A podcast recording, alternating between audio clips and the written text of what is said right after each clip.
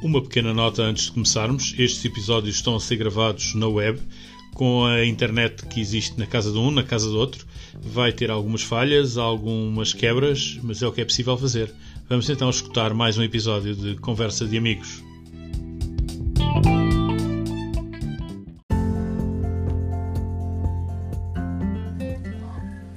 Olá a todos, cá estamos em mais um episódio de Conversa de Amigos.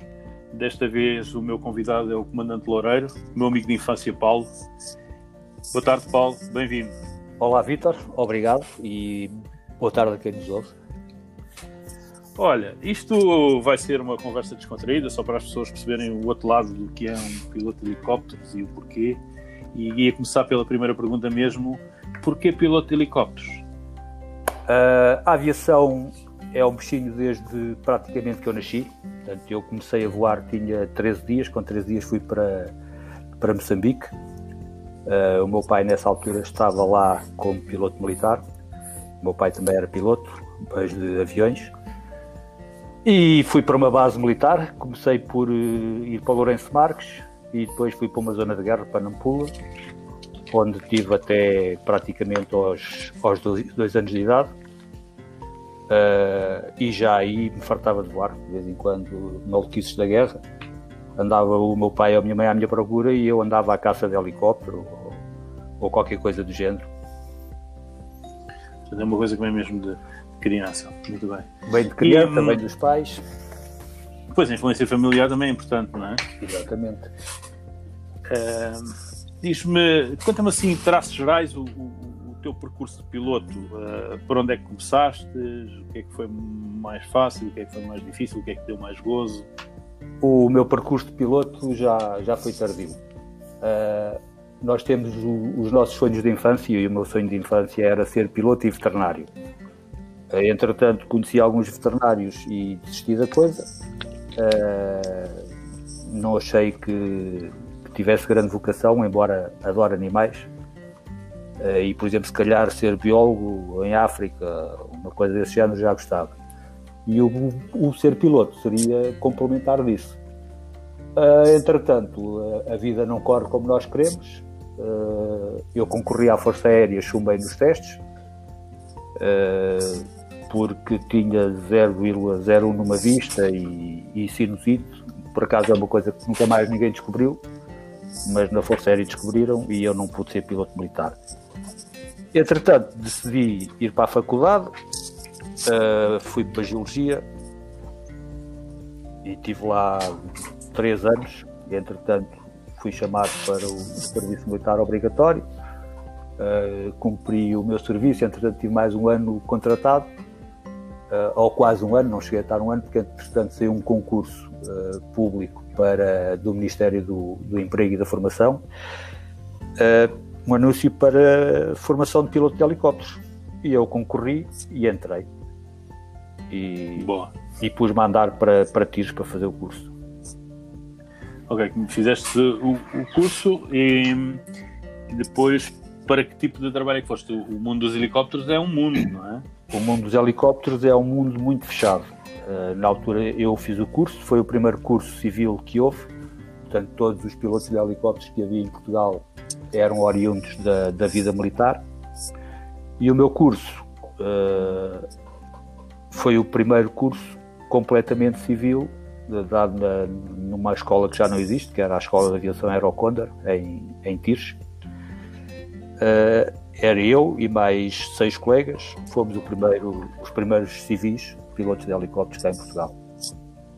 Entre e havia mercado para isso nessa época? Não, uh, o mercado de helicópteros em Portugal sempre foi muito fechado. Portanto, há pouco de helicópteros, poucos empregos e ainda há alguns pilotos de helicópteros, não muitos, mas que se embarcam completamente no mercado e, e há muito pessoal que está a trabalhar fora também. Uh, e depois o mercado é muito, é muito vulnerável ao mercado do petróleo, o petróleo está em alta, o mercado dos helicópteros cresce, o mercado está em baixa, o mercado dos helicópteros vai, vai abaixo, que é o caso agora, não é? Uh, por causa do Covid.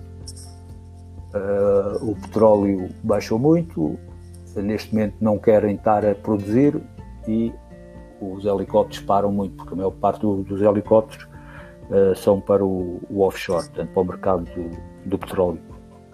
Uhum. Então, nesta altura não são precisos. Nesta altura não são precisos. Portanto, há, há excedente de pilotos.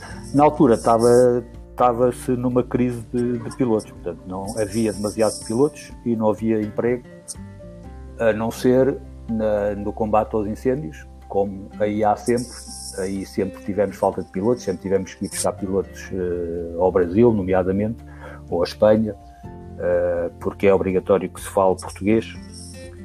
Uh, só que para fazer combate a incêndios já é necessário ter alguma experiência.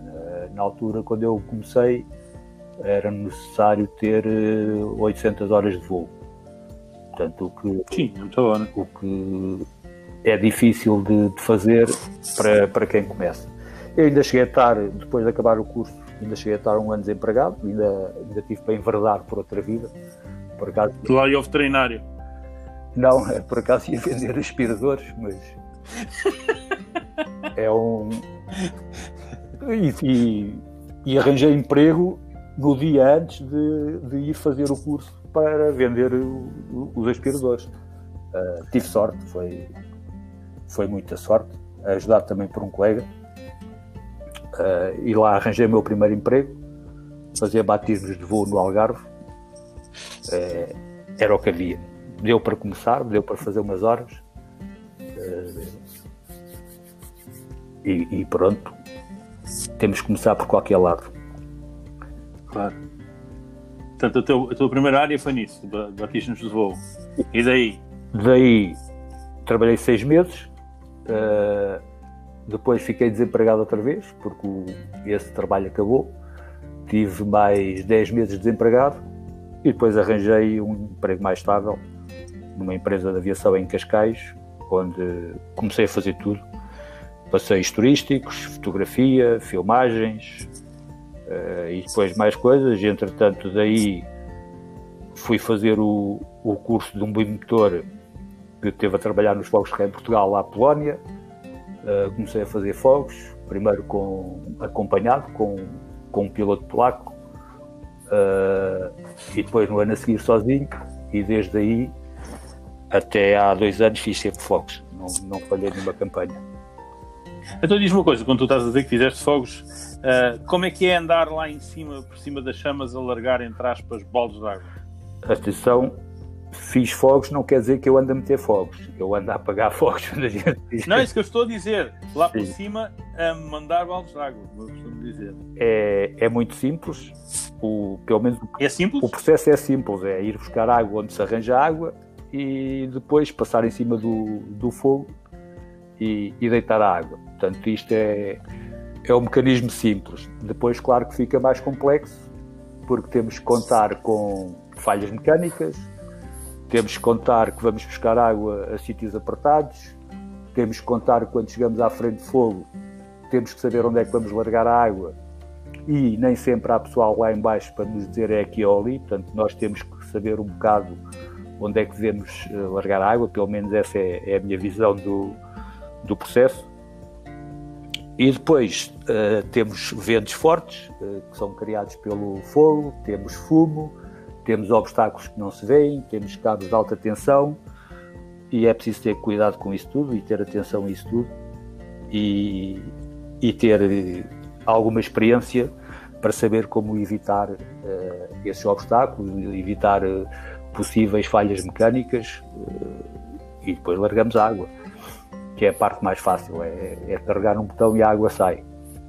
Quase, quase, é uma coisa facílima, só tem esses pequeninos sujos todos. Quase sempre. Às vezes a água não sai, é uma coisa que acontece muita vez, uh, porque o, o, o, mecanismo é elétrico e às vezes basta uma, uma tomada desligar-se ou estar a fazer mau contacto e a água não abre e temos que estar preparados para isso.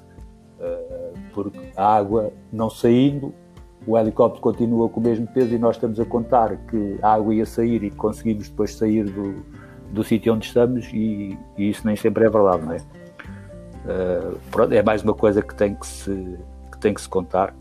É, temos que entrar para, para largar a água de maneira a termos sempre uma garantia de que vamos conseguir sair dali, mesmo que o balde não abra, não é?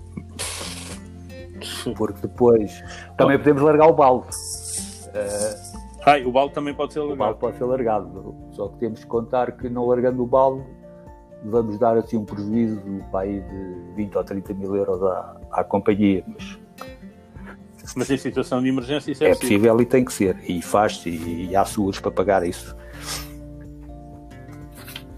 Muito bem. Olha, tu no teu percurso dos helicópteros há uma altura que vais parar a África. Isso já foi muito mais tarde. Estive, estive em Angola. Uh, depois de ter andado no, na fotografia, filmagens, aterragens em, em navios para, para, ir largar os pilotos da barra, uh, cargas suspensas, combate aos incêndios. Uh, entrei para uma empresa que, que, foi a empresa onde eu gostei mais de estar, que é a extinta EMA, empresa de meios aéreos, que para mim foi a melhor empresa de, de helicópteros que houve em Portugal. Foi uma pena ter acabado, uh, mas dava prejuízo. Claro que uma empresa que é de proteção civil e de socorro às pessoas uh, tem que dar prejuízo, não é para dar lucro, mas acabou temos, temos muita pena que tenha acabado, também veio regular um bocado o, o negócio dos helicópteros em Portugal. E nessa empresa comecei a fazer o trabalho que mais gostei de fazer, além do, do combate a incêndios, que foi a busca e salvamento. Busca e salvamento em vários ambientes. Uh, no mar, de dia, porque o, o, helicóptero que nós tínhamos, que é o, o Kamov, uh, não, exatamente, não tinha condições para, para fazer esse trabalho à noite, porque não tinha um piloto automático com, de quatro eixos que permitia, uh, que permitia que o helicóptero estivesse, por exemplo, em estacionário em cima de uma vítima no, no mar, em estacionário automático. E, portanto, uh, sem isso não, não podíamos fazer. Uh, mas depois fazíamos também uh, recuperações no meio das árvores, em escarpas, em rios, em, pronto, em, em, todo o lado que se possa imaginar, nós conseguíamos fazer recuperação de, de pessoas, portanto, busca e, e, salvamento. E ainda fiz alguns trabalhos que, que gostei. Era uma empresa que também fazíamos muito treino, Portanto, praticamente todos os meses nós treinávamos alguma coisa, fosse voo por instrumentos, fosse busca e salvamento no mar, fosse busca e salvamento na, numa escarpa, fosse busca e salvamento uh, num veículo em andamento, um, uma variedade de, situações uh, que nós treinávamos com, e antevendo possíveis falhas mecânicas, uma falha do motor, uh, uma falha do guincho, pronto, treinos que são, que são necessários, que nunca mais uh, fiz noutra empresa. O único senão da EMA seria uh, talvez não haver um simulador do, do mas que também estava em, em objeto de, de estudo e de, de, se concretizar, haver um, um simulador para aumentar ainda mais o, o nível de proficiência da, das tripulações que é o que se quer hoje em dia. Não há muito, não, em Portugal não há muitos pilotos de Camov, pois não? Uh, não, éramos, chegámos a ser, à volta, chegámos a ser 40 pilotos na, na EMA. Uh, de Camov, talvez uns 30, penso eu. Entre, entre comandantes e copilotos, talvez uns 30. Uh, também tínhamos o, muitos pilotos que eram do Exército, chegou a haver um convênio entre entre a EMA e o Exército para uh, os pilotos do Exército que nunca tiveram helicópteros poderem voar. Uh, e, e, tivemos bastantes, bastantes pilotos a voar connosco, que ganharam experiência, mas o, o Exército continua sem helicópteros e a maior parte desses pilotos estão agora no, no civil, uns porque já saíram, outros porque estão com uma licença de, sem vencimento de 10 anos, penso eu. Uh, e até aí a, a EMA era um, foi uma coisa boa. Uh, eu, esses, eu esses helicópteros a mim sempre, eu que sou um outsider, sempre me pareceram muito estranhos. Né? Uns engaralhos muito estranhos. A gente está habituados a ver aqueles helicópteros comuns, não é? Os Acorel, os Bell, estes, aqueles. Pá, e aqueles sempre me faziam uma confusão como é que aquela coisa voava Um, muito estranho. Para um, para um outsider é muito estranho. E sempre que estava num sítio qualquer e passava um, as pessoas estavam ao pé ficavam também sempre assim um bocado a olhar. Uh, bicho tão estranho, como é que aquela coisa não vem cá parar lá? Sim, mesmo. Uh, é, um, é um sistema um bocado Mesmo estranho. dentro dos helicópteros é um, é um, é um aparelho estranho. É um aparelho que não tem rotor de cauda, por exemplo, uh, ao contrário. Pois, essa é logo a Sim, primeira coisa. Ao contrário da maior parte dos helicópteros. Mas uh, o Kamov é um helicóptero que foi feito para, para a Marinha da Russa. Uh, e é um helicóptero que, mesmo com a sua tonelagem, ele consegue levantar 5 toneladas, que cabe no deck de uma, de uma corveta. Portanto, é um helicóptero que, para o, a, a, sua, a sua capacidade, e principalmente a sua capacidade de carga e o seu tamanho, é um helicóptero com dimensões muito reduzidas uh, e que consegue estar em qualquer lado. E, e nós uh, fizemos muito trabalho de, de emergência médica uh, e mesmo na busca, na busca e salvamento era diferente, tínhamos o guincho, mas na emergência médica a maior parte das vezes era preciso aterrar e aterrámos em sítios onde aterravam helicópteros pequenos, onde aterrava, não digo um Ecorei, mas uma Augusta 109 ou, ou um Bell, portanto conseguíamos perfeitamente aterrar nos mesmos sítios e era um helicóptero pesado, enquanto o, o, o Augusta 109 é um helicóptero ligeiro, o Bell é um helicóptero médio, mas médio mais para, para o, o, ligeiro, uh, e nós conseguíamos aterrar nos mesmos sítios, sem, sem qualquer problema, porque é um helicóptero pesado, mas com umas dimensões super, super pequenas. quando nós olhamos temos a noção completamente Sim. diferente. Mas, mas é, é isso, aquilo deve ser muito difícil de manobrar, deve ser muito difícil de Não, não, é um helicóptero. Por causa de ser é um estranho. helicóptero uh, que voa muito bem, que, que, se voa muito bem. Temos que entender aqui uma coisa: os helicópteros são máquinas de trabalho. Os helicópteros não, não são aviões. Uh, os aviões querem velocidade e performance de carga. Os helicópteros não precisam de velocidade, não, não precisam de voar bem, eles têm é que ser uh, dóceis a voar, portanto, para nós conseguirmos fazer o que, o que queremos com ele, e, e, precisam de levar carga, de, de transportar coisas uh, e em segurança. E o Kamov, nesse aspecto, notar uma coisa no Kamov, era o único helicóptero em Portugal que conseguia voar uh, no inverno, no norte do país, em qualquer condição.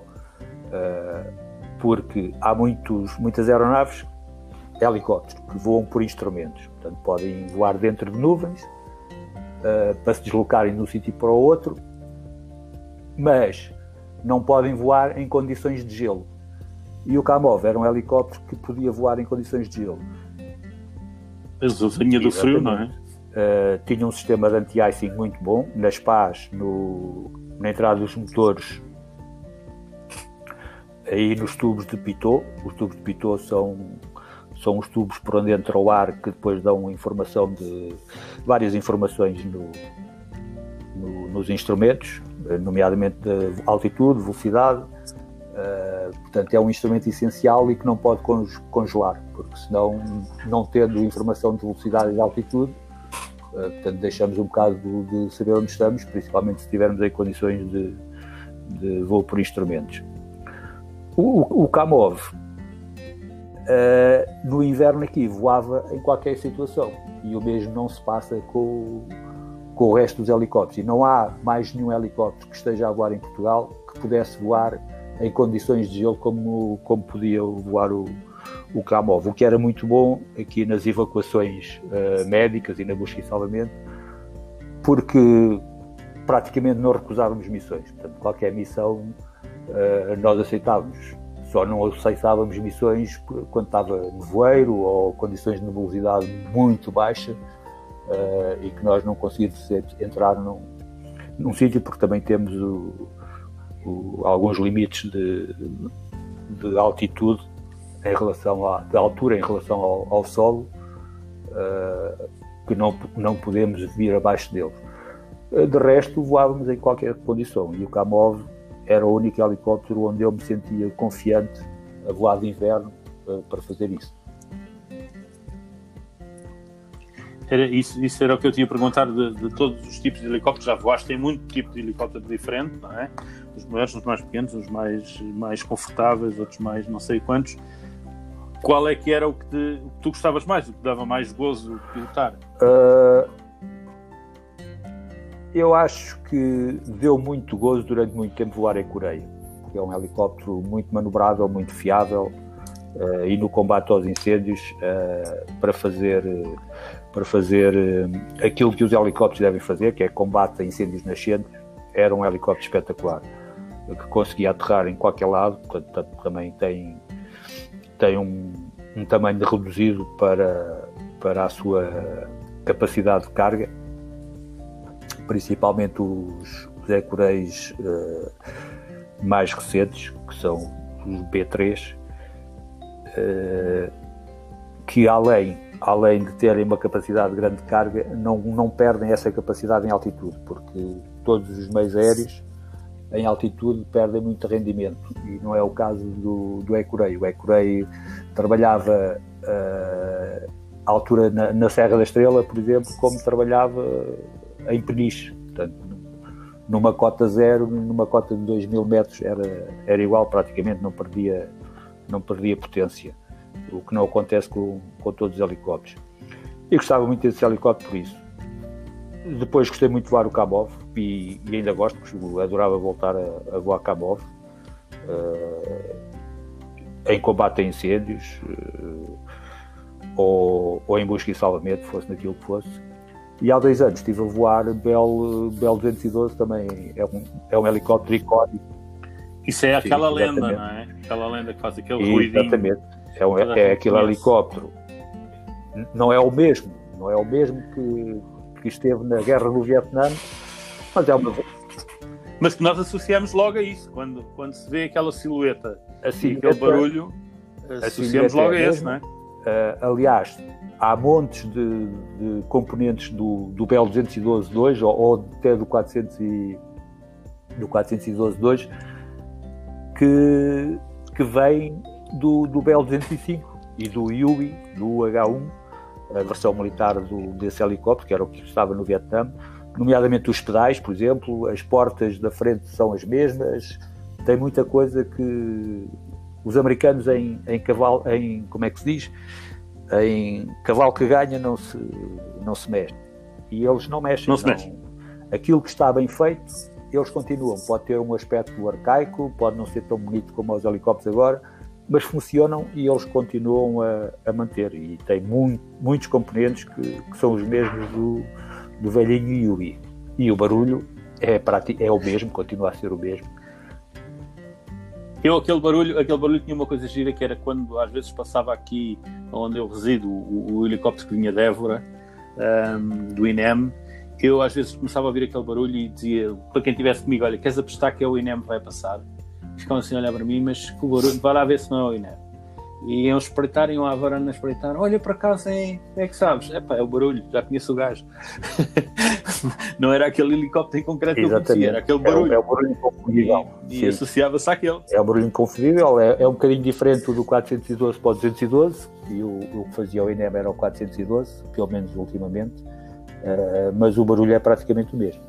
Uh, o do 212 ainda é mais, ainda é mais possante. É, é, um, é um barulho icónico que vem de há muito tempo. Porque isso tem a ver com o número de, de pás da hélice, não é?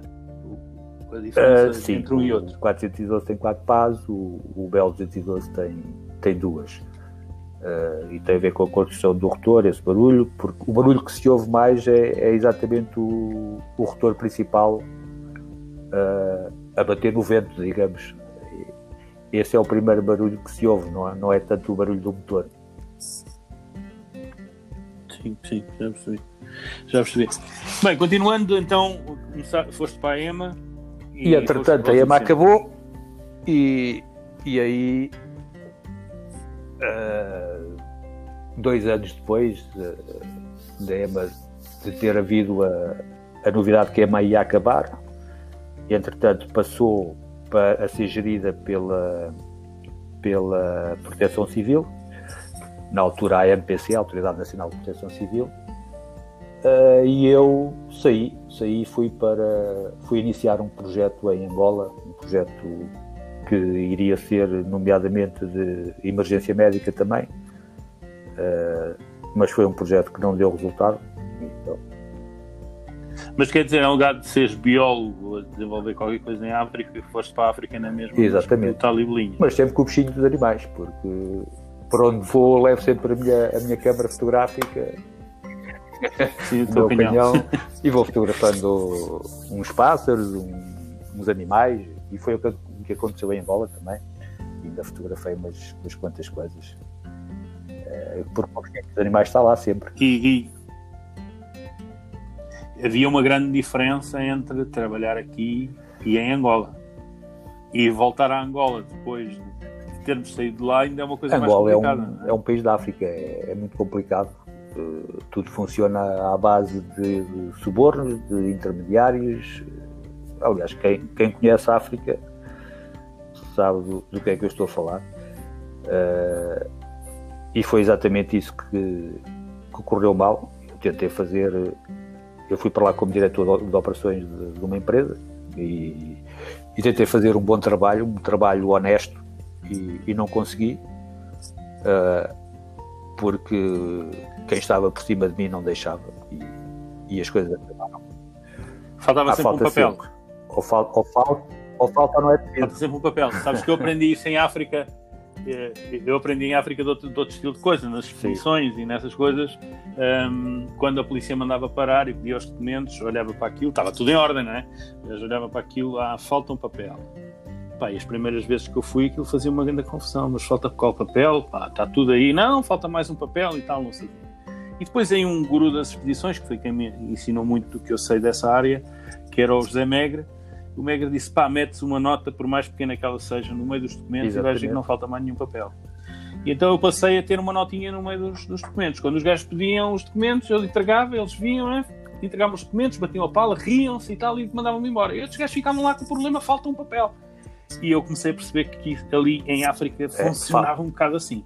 Falta o papel. Falta sempre um papel. É. falta aquele papel. é, é, é verdade. Eh, mas tem outra coisa que é eh, mas... também não é preciso papéis.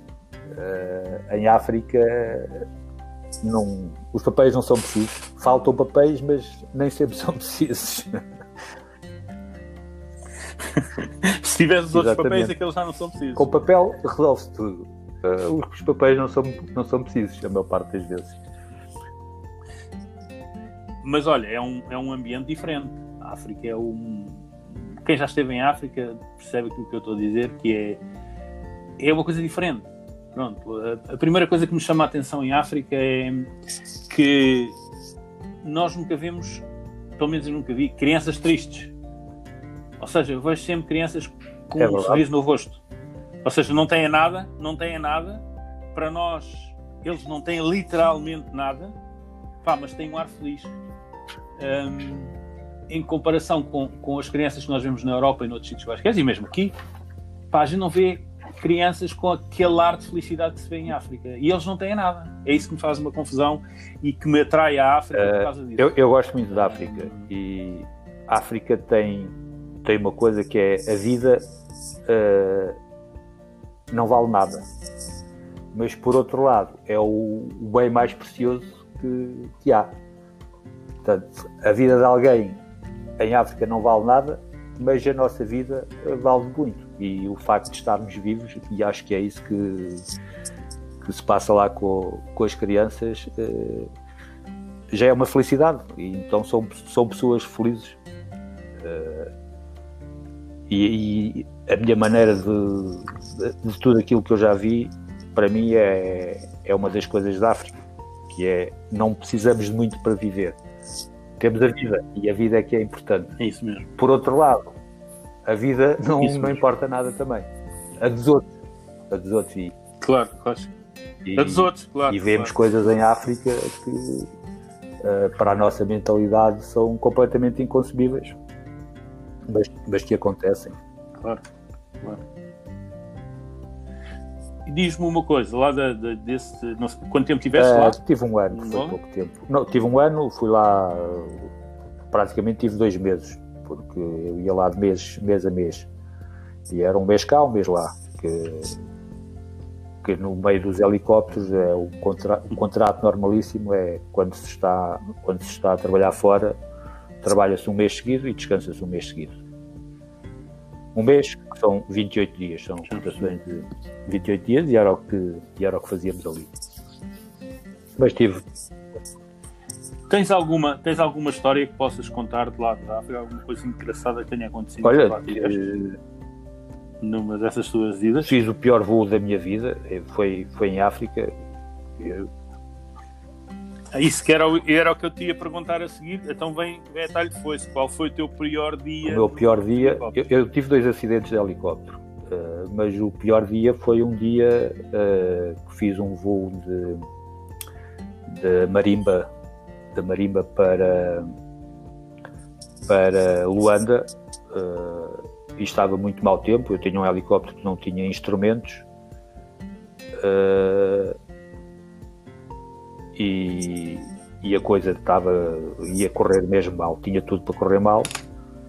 Uh, para teres uma noção, de repente fez noite, uh, tudo completamente escuro, uh, sem sítio para meter o helicóptero no chão, sem, sem instrumentos para voar instrumentos.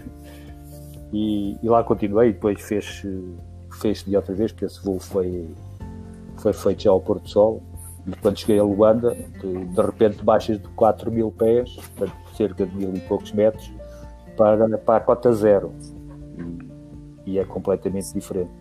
Então lá se fez dia e, e lá cheguei à base, mas uh, tive a voar 20 minutos uh, sempre, sempre com receio. Não, não direi medo, porque poucas vezes senti medo, mas com, com muito receio mesmo. E já quase sem saber o que fazer, o que é, é muito invulgar na minha pessoa. Geralmente sei sempre o que é que tenho que fazer. Sim, os imprevistos é que é o pior. E geralmente a lei de Muito. Murphy é lixada. Sim. É, Por acaso dessa Muito vez não se aplicou, porque havia, tinha tudo para correr mal e por acaso correu bem. Pois vai é que correr mal, não tem tudo para correr mal. Essa é corre a mesma lei de Murphy. Mas felizmente correu, correu muito bem. Muito bem mesmo. Tu disseste que tiveste dois, dois, dois acidentes de, de, de helicóptero. Eh, o que é que aconteceu?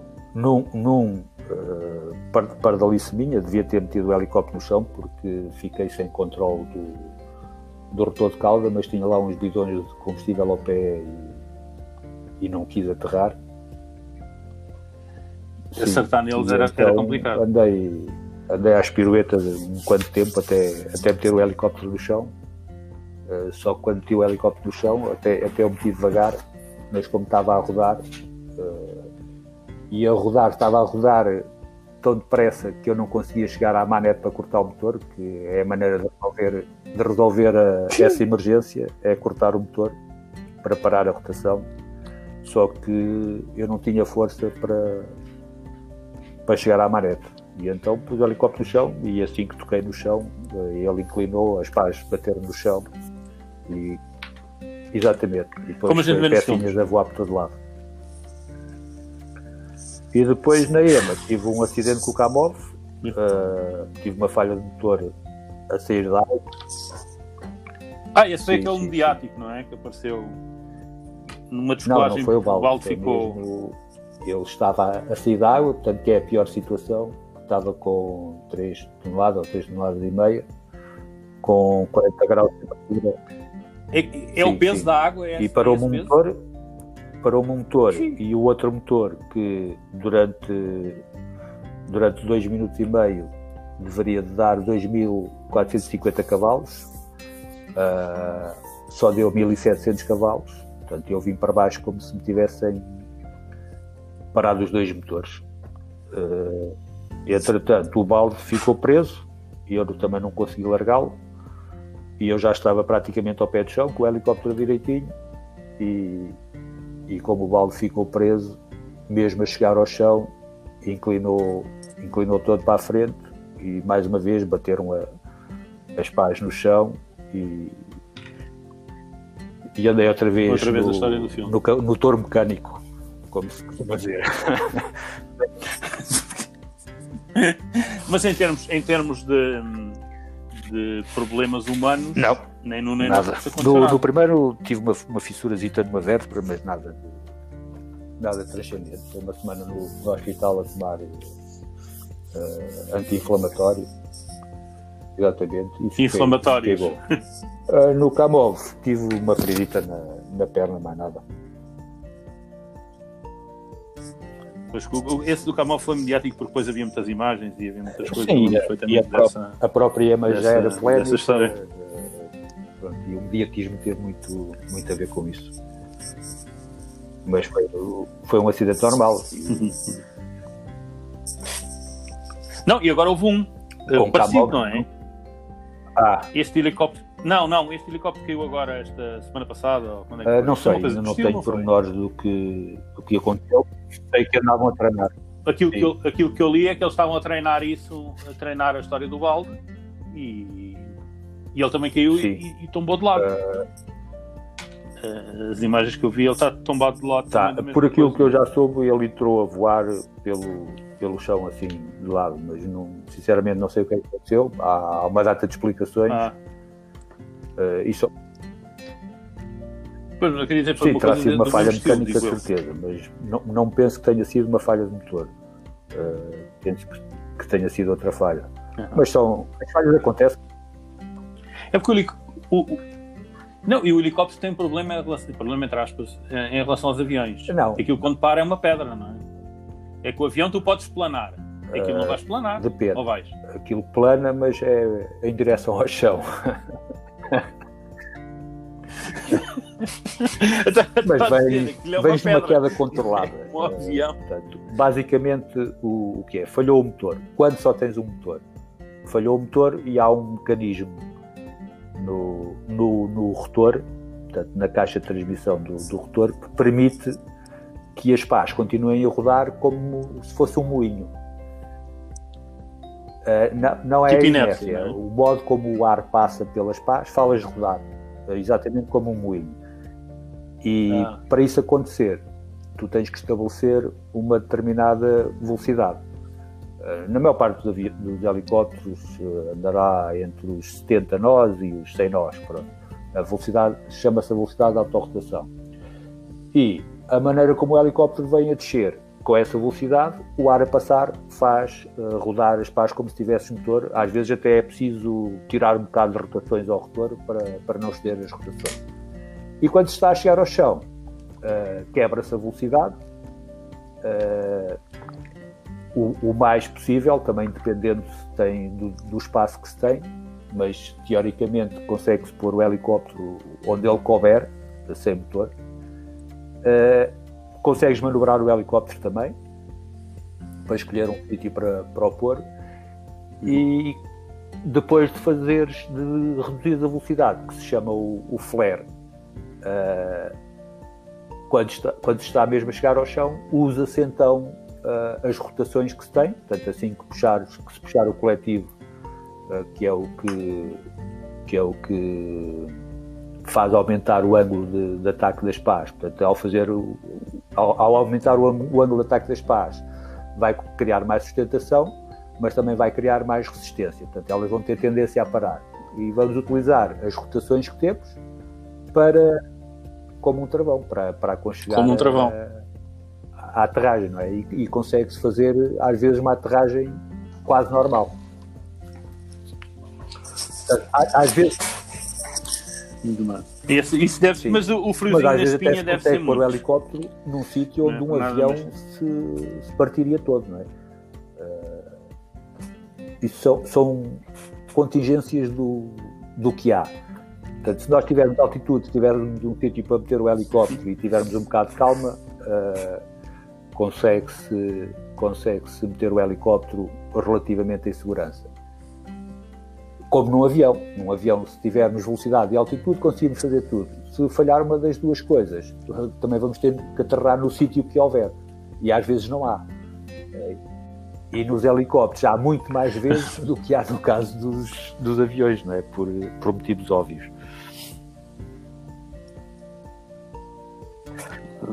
Para mim, essas coisas, eu, eu já fico aflito se não houver espaço para, para travar a carroça com quatro rodas, quanto mais agora. Sim. Essa coisa lá em cima, cabeça e, muito no E estamos a falar de um, de um helicóptero com motor. Olha, os helicópteros que eu vou agora, uh, quase, quase, ultimamente, quase todos os que vou têm, têm dois motores. E falhando um motor, temos, ficamos com outro.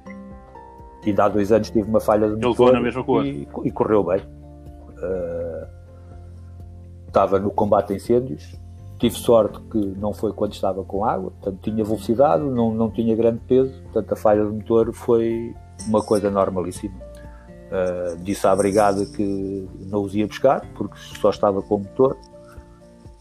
Sim, exatamente. Tem que ir a pé uh, fui para a base, uh, cheguei à base, fiz um circuito para largar o balde, até de maneira a não estragar o balde, e aterrei em condições completamente normais, só com o motor. Olha, diz uma coisa, portanto, foste para a África, a coisa não, o projeto não, não coisa por causa do papel. Voltei outra vez para cá. Voltaste outra vez Voltei para, para o Camov. Para, para outra empresa polémica, que foi a Everjet. Foi a que ganhou o concurso. Ah, e a tal da Ganhou o concurso com, com o Estado e, e não cumpriu esse, esse contrato. Esse, esses camões não, não, esses foi, foram os nossos camões. Os camões vinham de fora. Eram os nossos. Ah, eram Estavam, os nossos. Ah, okay. dois ou três camões a voar. Quando o, o, contrato era para cinco ou, ou seis, não é? porque nós tínhamos seis camões, eu parti um, ficámos com cinco, e o contrato deveria ser para, para esses cinco. Uh, só que uh, os camões tiveram muito tempo ao cuidado da proteção civil, uh, que não tem experiência em termos de aeronavegabilidade para, para manter aquele helicóptero. E então não se conseguiu fazer o contrato com, com cinco, fez com três. E, entretanto, também não conseguiram acabar o, o contrato com os três e a, e a Everjet acabou. Eu saí e, e fui para a empresa onde estou hoje, uh, primeiro para combate a incêndios e agora uh, no INEM. Que é um, um serviço, é um serviço que eu já fazia diferente. praticamente o mesmo na, na EMA com, com o Camov. Aqui faço com, com outro helicóptero uh, e, e noutros termos, porque a EMA era uma, era uma empresa do Estado e aqui é uma empresa civil e que, que temos outros trâmites que, que, temos que cumprir. Sim, pois é um contrato uh, a, aviação cada vez mais uh, envereda pela, pela segurança acima de tudo e mesmo nas missões de, de chamadas de emergência uh, a segurança continua a ser o, o mote principal para, para os pilotos seguirem. E, e, acho bem, porque quando vamos salvar alguém, se não formos em segurança, em vez de morrer um, morre um, mais os outros quatro que lá, que lá vão. Não é? É, uhum. é, o que acontece. E que tem acontecido, tem muitos pois. acidentes com a, com, a, com a emergência médica. Muitos acidentes. Porque geralmente vão em condições adversas. Uh, sim, é? Muitas vezes se é preciso ir buscar uma pessoa ou, ou o de Judas, a pessoa tem que ir independentemente, não, não, não. entre aspas, das, das condições. limites para, para cumprir. Não? Uh, limites. Temos os limites uh, da aviação, temos os limites da empresa e temos também os nossos próprios limites, não é? E, e que eu acho que são os mais importantes, quando a pessoa conhece os seus próprios limites e não passar esses limites, geralmente está em segurança. Uh, depois, os limites da empresa, que são bastante restritivos, tem muitas vezes a ver com, também com as companhias de seguros uh, e, os, e, os, próprios limites da aviação, que no caso do, da emergência médica uh, são mais. não são tão restritivos, mas continuam a ser de alguma maneira restritivos. Não é?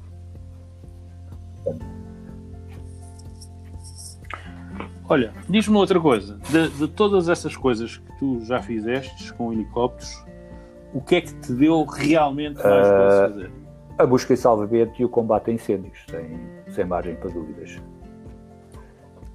O, o ERMS, portanto, o INEM, também uh, dá muito gozo quando, ainda aconteceu há, há pouco tempo, que levámos uma, uma criança de dois anos para, para Coimbra e que tinha tudo para correr mal para a criança e foi transportada rapidamente e em segurança e foi operada e ficou bem. E, e quando temos depois o feedback de uma coisa dessas, uh, dá-nos prazer, não é?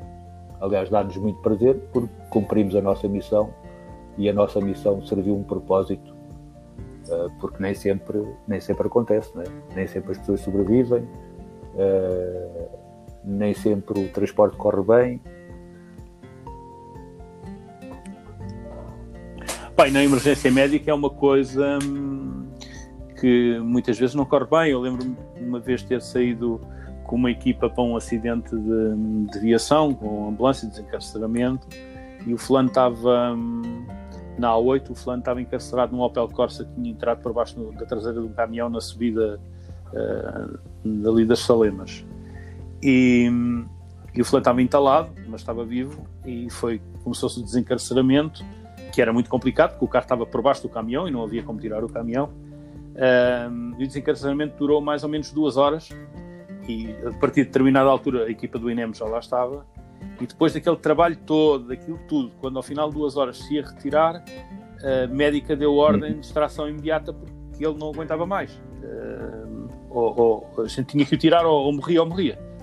E, e, para nós foi uma frustração enorme fazer uma extração imediata, tirar tirar o indivíduo e ele, cinco minutos depois, uh, morrer ali na estrada porque não. Pronto, foi impossível sobreviver àquilo. Mas toda aquela gente que esteve duas horas a trabalhar para tentar levantar o caminhão, retirar o carro, tirá-lo, aquilo tudo, fica-se com, com um sentimento de frustração de não, não se ter conseguido. Eu imagino que quando se, alguns desses Sim, transportes, muitos pessoa, transportes se calhar, mesmo, é? chegamos é? ao local e, e, a, e a pessoa já morreu, ou por acaso nunca me aconteceu uh, a pessoa morrer uh, a bordo. Uh, mas já fiz muitos transportes que chegámos ao local hum. epá, e fez tudo, tentou-se tudo, porque é, é, uma coisa que às vezes as pessoas também não percebem. que é, ah, o helicóptero demorou muito tempo a sair. quando isso não acontece não, somente há esses comentários. Ah, olha, Estou-me a lembrar, estou lembrar por exemplo, de uma, essa, uma evacuação que foi feita parte. aqui uh, ao pé de onde eu moro. Uh, não foi feita por mim, foram colegas meus. Eu, na altura, até estava na EMA e, e foi o, o, helicóptero do INEM, uh, do INEM mesmo, que, que veio cá. E as pessoas estavam a comentar que demoraram duas horas para tirar o homem do, de onde estava. E às vezes é preciso a coisa mais importante é estabilizar a, a vítima. E a vítima demorou duas horas a ser estabilizada. E, e, as pessoas têm que compreender que ninguém vai para o helicóptero sem estar completamente estabilizado, porque uh, senão há, há, há, grandes hipóteses de, dessa pessoa não vir a, a resistir. Uh, e depois, quando já está completamente estabilizada, aí sim vai para o helicóptero. E se for preciso ir de urgência, para, para uma operação de urgência, por exemplo, vai, mas já vai estabilizado. Portanto, será muito mais hipótese da operação correr bem uh, quando chegar do que ser transportada num estado uh, que ninguém consegue fazer nada e, e, morrer durante o voo. Portanto, é uma coisa. Não, isso é, isso é uma, uma, uma coisa que a emergência médica mudou muito e que as pessoas, a maior, a maior parte das vezes, não se apercebem é que antes a emergência médica era agarrar na vítima, metê-la rapidamente dentro do transporte e levar não. para o hospital. E hoje, hoje já não é assim. A pessoa só vai para a ambulância, a ambulância só arranca, ou o helicóptero só arranca, quando a vítima está estabilizada. Porque, ao contrário do que as pessoas pensavam antigamente, olha, minha, eu tenho a experiência de eu, eu quando tive o meu acidente. Uh, a primeira coisa que os meus colegas dos bombeiros fizeram foi agarrar em mim, já foi há muitos anos, não é? Agarrar em mim, meter na maca e transportar. E foi um grande erro. Houve coisas que tinham que ser estabilizadas no local do acidente antes de me transportarem eu se calhar não tinha sofrido tanta confusão como sofri. Mas naquele tempo era Sim. a rapidez de levar para o hospital. Não interessa em que, em que estado. E há muita gente hoje em dia que não percebe, vê-se, por exemplo, as equipas de emergência médica estão a atuar num, num, teatro de operações e está a demorar algum tempo. E as pessoas estão a comentar, não sei se alguma vez te apercebeste disso, mas já me apercebi muitas vezes as pessoas estarem a comentar, mas tanto tempo, mas o que é que não ia fazer, mas o que é que não levam já para o hospital? É Porque é não há noção do que é que as equipas estão a fazer. Porque na mente das pessoas ainda dá aquela é agarrar na, na, no animal, meter na máquina e levar rápido para o hospital. Isso era antigamente e a Mas taxa de mortalidade. A mortalidade e não todas. As pessoas ficaram em cadeiras de rodas para a vida, uh, tudo, tudo, isso. Eu, eu, eu diria que nos últimos claro. 20 anos, claro. 15, 20 anos, houve um incremento assim brutal da, da formação dos bombeiros uh, e que salvou, salvou muita gente. Não só da morte, mas também de, de, de uma cadeira de rodas ou ou de uma vida sem, sem qualidade alguma, não é? E tenho, tenho assistido a isso porque trabalho, trabalho em, todo, em todos os trabalhos que tenho feito de, de helicóptero, trabalho praticamente diretamente com, com bombeiros, com médicos, com enfermeiros, com TAEs, com esse pessoal todo. E, e vemos, vemos o que se passa, não é?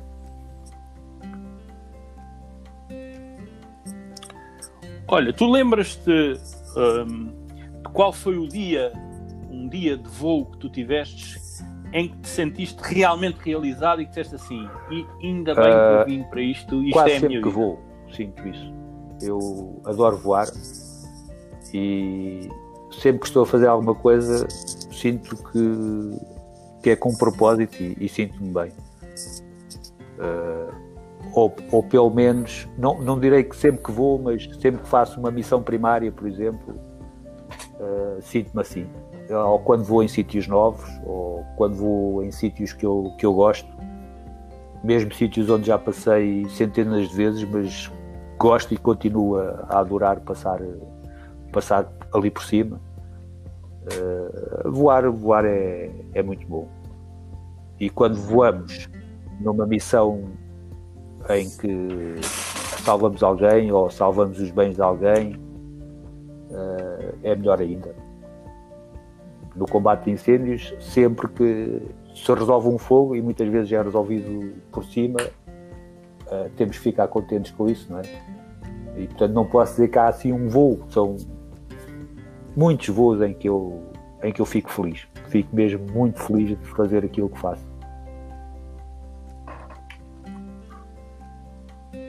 Olha, se te, se te fosse pedido para dizeres alguma coisa que motivasse um, os jovens que estão indecisos em seguir uma carreira desse tipo, uh, põem-se a pesar os prós e os contras e pensar, e, o que é que tu dirias para.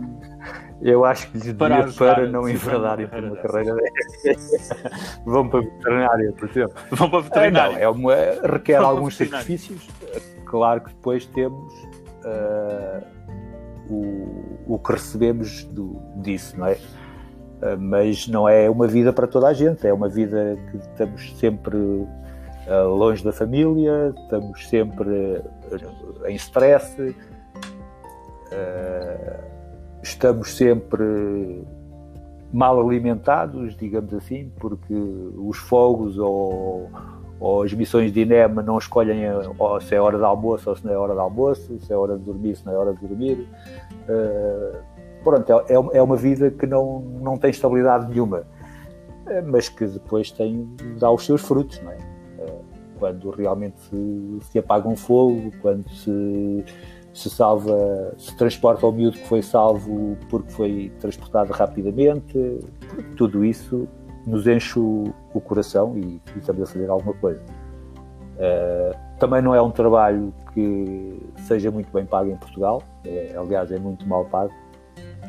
Uh, eu diria que a diferença para alguns, para alguns trabalhos lá fora, nós cá ganhamos se calhar um terço ou menos, uh, mas Sim. também ganhar um terço do que se ganha lá fora em Portugal, eu prefiro estar em Portugal eh, do que estar a fazer 28 dias lá fora, às vezes sabe-se lá em que condições, e para mim o dinheiro não é tudo. Aliás, se o dinheiro para mim fosse tudo, eu tinha ido para os aviões, porque o meu pai era piloto de aviões, o meu padrinho era piloto da TAP, a maior parte dos meus amigos são pilotos da, da TAP, já, alguns já reformados, e sempre me partiram a cabeça para ir para os aviões. Eu nunca quis, porque sempre gostei mais do, dos helicópteros por causa do, do trabalho aéreo.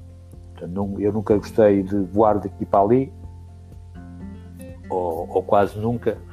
Uh, eu sempre gostei do, do, trabalho aéreo. Portanto, fazer qualquer coisa com a, com a máquina, ou andar com um balde pendurado, ou ir aterrar.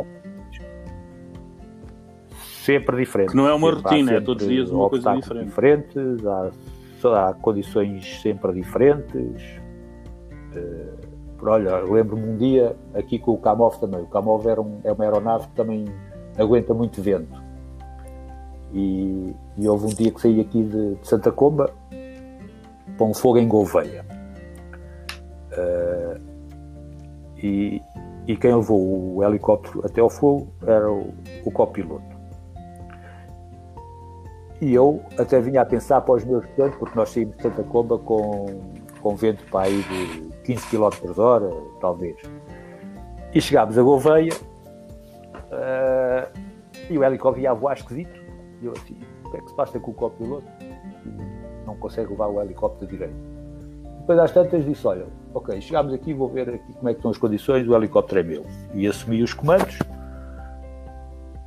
e aí notei, notei do comportamento do helicóptero, vi até a chama estava deitada, não era só o fumo, uh, o vento era mesmo muito. E então, às tantas, o vento era mesmo muito. Estava em estacionário, portanto, parado, com o velocímetro a indicar 80 nós, portanto, a indicar a indicar à volta de 150 a fazer força contra o vento. km hora. E mais tarde vinha saber que, estava, que era o que estavam a dar na, na Serra da Estrela, estavam a, dar ventos de 157 km hora. E foi giro porque o, o COPAR, o COPAR é o, o coordenador das operações uh, aéreas no terreno. Portanto, é o, é o homem dos bombeiros que, que diz que esta aeronave vai para aqui, aquela vai para, para aquele flanco. Portanto, é o que coordena o, as aeronaves do chão. E ele, e ele perguntou-me, oh, comandante, você consegue atuar eh, com estas condições? E eu disse-lhe assim: olha, eu estou cá, eu até conseguia, mas eu vejo as coisas por este lado. Eu estou parado e o meu velocímetro está a indicar 80 nós. As descargas são feitas entre os 40 e os 60 nós. Portanto, eu vou ter que fazer descargas em marcha atrás. e então o, o homem percebeu que eu não conseguia, que eu não conseguia largar, largar água assim, não é? Estar largar a água em marcha atrás era uma coisa um bocado de. Sim. Mas ele felizmente Estranho. conseguiu perceber bem, riu-se e disse: Pronto, então vá-se lá embora, uh, porque realmente estava mesmo muito vento.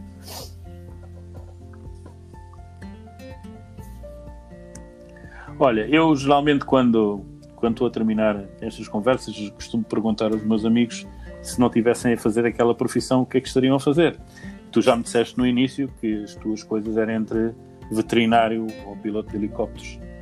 Um, Arrependes-te de não ter seguido veterinário ou tens 100% a ideia de que foi a opção Tenho de vida 100, certa? 120% de, de certeza que fiz a opção certa. Uh, mas também tenho a certeza que poderia fazer outras coisas. Uh, mas felizmente felizmente estou nos helicópteros e sem, sem qualquer arrependimento.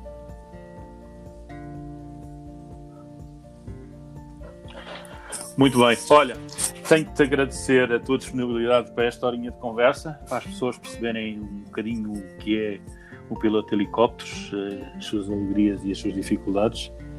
Um, foi a, a, conversa possível. Uh, Agradeço-te teres dispensado esse tempo. Eu é que agradeço. Uh, e também gostei muito uma próxima. E até uma próxima também. Um, um abração para ti. Ah, nada, Deus. Tá, Tchau. Ah, obrigado. Obrigado. Ah. Até a próxima.